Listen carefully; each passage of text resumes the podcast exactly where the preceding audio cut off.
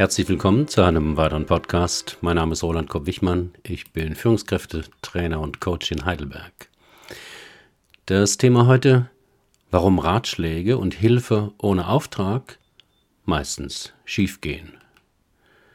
Bitte nicht helfen, es ist schon schwer genug. Diesen ironischen Stoßseufzer hörte ich vor Jahren bei einer Supervision des Pflegepersonals in einer Klinik. Er fiel mir wieder ein, als ich einen Artikel über William Easterlys Einschätzung des Erfolgs der weltweiten Entwicklungshilfe las. Zitat Die schlechtesten Resultate wurden dort erzielt, wo am stärksten versucht wurde, den Menschen zu helfen. In Schwarzafrika, wohin seit den 60er Jahren 600 Milliarden Hilfsgelder geflossen sind, hat sich der Lebensstandard praktisch nicht verändert. Als einziger Kontinent hat Afrika nicht von der Globalisierung profitiert. Es fällt immer weiter zurück, während die anderen Kontinente wenigstens im Gleichschritt mit den Industrieländern gewachsen sind. Aber es geht mir hier nicht primär um Entwicklungshilfe. Über diese Problematik können Sie anderweitig lesen. Auf meinem Blog finden Sie einen Link dazu. Es geht mir mehr um Nöte und Hilfe im alltäglichen Leben. Meine Erfahrungen als Trainer, Coach und Therapeut haben mich über die Jahre Folgendes gelehrt. Nicht jeder, dem es schlecht geht, will Hilfe. Alle Menschen, die zu mir kommen, haben ein Problem, das sie glauben, nicht allein lösen zu können.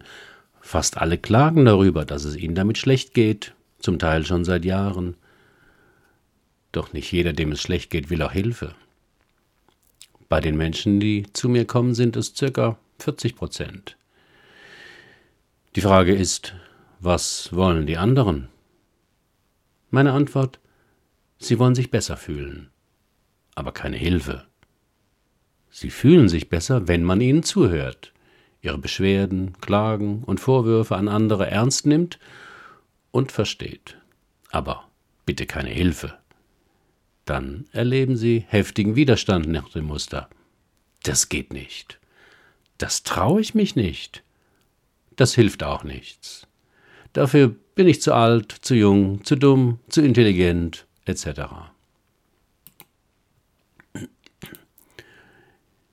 Nicht jeder, der Hilfe will, will auch etwas ändern. Viele Menschen wollen geholfen bekommen, aber nicht selbst ändern. Das ist das gängige Arzt-Patient-Modell. Der Patient schildert seine Beschwerden und der Arzt verschreibt ein Medikament oder eine andere Maßnahme, zum Beispiel einen Cholesterinsenker.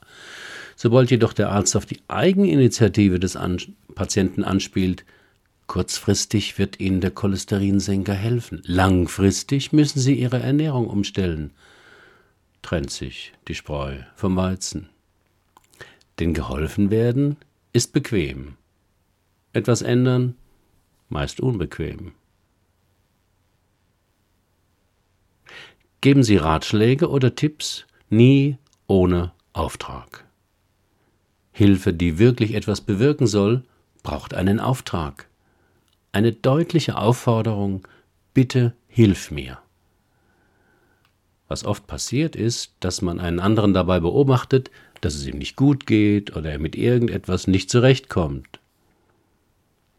Ihr Kind müht sich mit einem Puzzle ab und Sie beobachten das. Meine Frau beklagt sich am Abend bei ihrem Mann, wie stressig ihr Tag war. Der Mitarbeiter berichtet, welche Schwierigkeiten er mit dem Projekt hat. In all diesen Fällen gilt, helfen Sie nicht. Also, nehmen Sie dem Kind nicht das Puzzle weg und lösen Sie es. Sagen Sie der Frau nicht, dass sie ihren Tag besser einteilen müsse und Sie ihr gerne ein paar Tools aus Ihrem letzten Zeitmanagement-Seminar beibringen würden. Erzählen Sie dem Mitarbeiter nicht, dass wenn er sich überfordert fühlt, Sie ihm ja auch ein leichteres Projekt geben könnten. All das ist Hilfe ohne Auftrag. In allen drei Fällen offenbaren Menschen gewisse Schwierigkeiten und wollen ihnen ihre Gefühle mitteilen. Das ist aber kein Auftrag, sondern nur das Mitteilen von Gefühlen.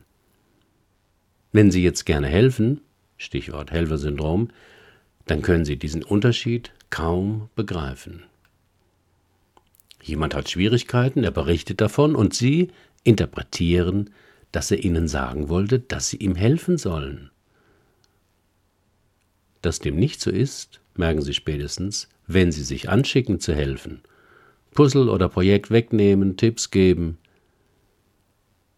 Das ist aus meiner Sicht auch das Problem der Entwicklungshilfe.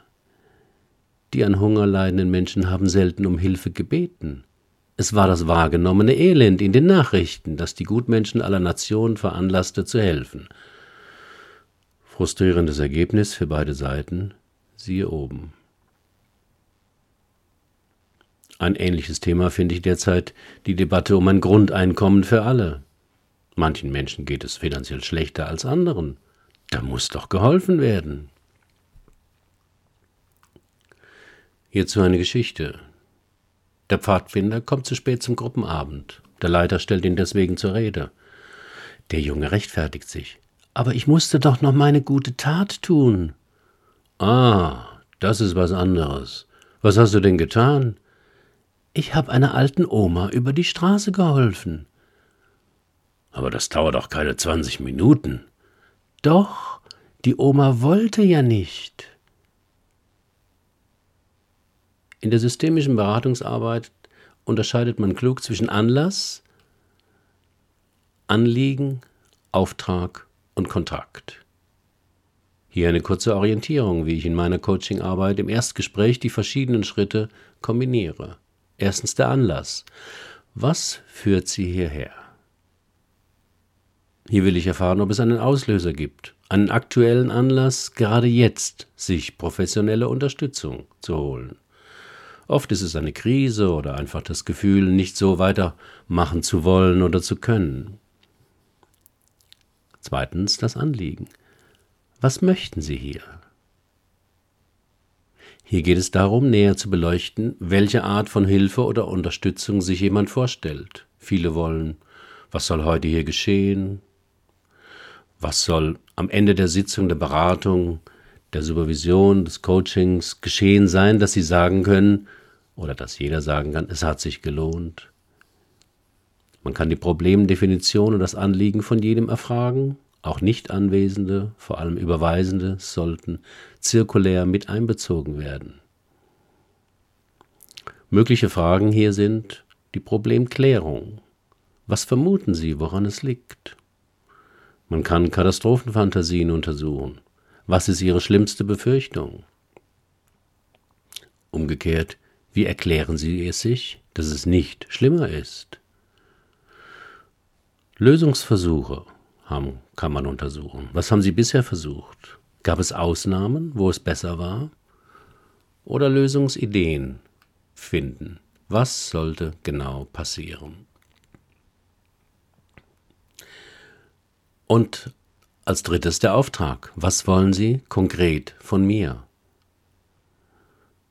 Was genau wollen Sie dabei von mir? Womit würde ich Sie enttäuschen? Erst wenn diese drei Fragenkomplexe hinreichend beantwortet würden, kann es zu einem Angebot oder einem Auftrag kommen. Fazit. Wenn Sie, wenn Sie glauben, dass jemand Hilfe braucht, helfen Sie nicht gleich. Meist tut man das ja auch nicht, weil der andere sich schlecht fühlt, sondern weil man sich selbst besser fühlen möchte. Stichwort Schuldgefühle. Besser fragen Sie nach, ob der andere möchte, dass Sie ihm helfen und wie diese Hilfe genau aussehen soll. Sie werden sich wundern, wie oft Sie hören werden, Danke, bitte nicht helfen. Das sagen manchmal schon kleine Kinder. Herzlichen Dank für Ihre Aufmerksamkeit. Bis zum nächsten Mal.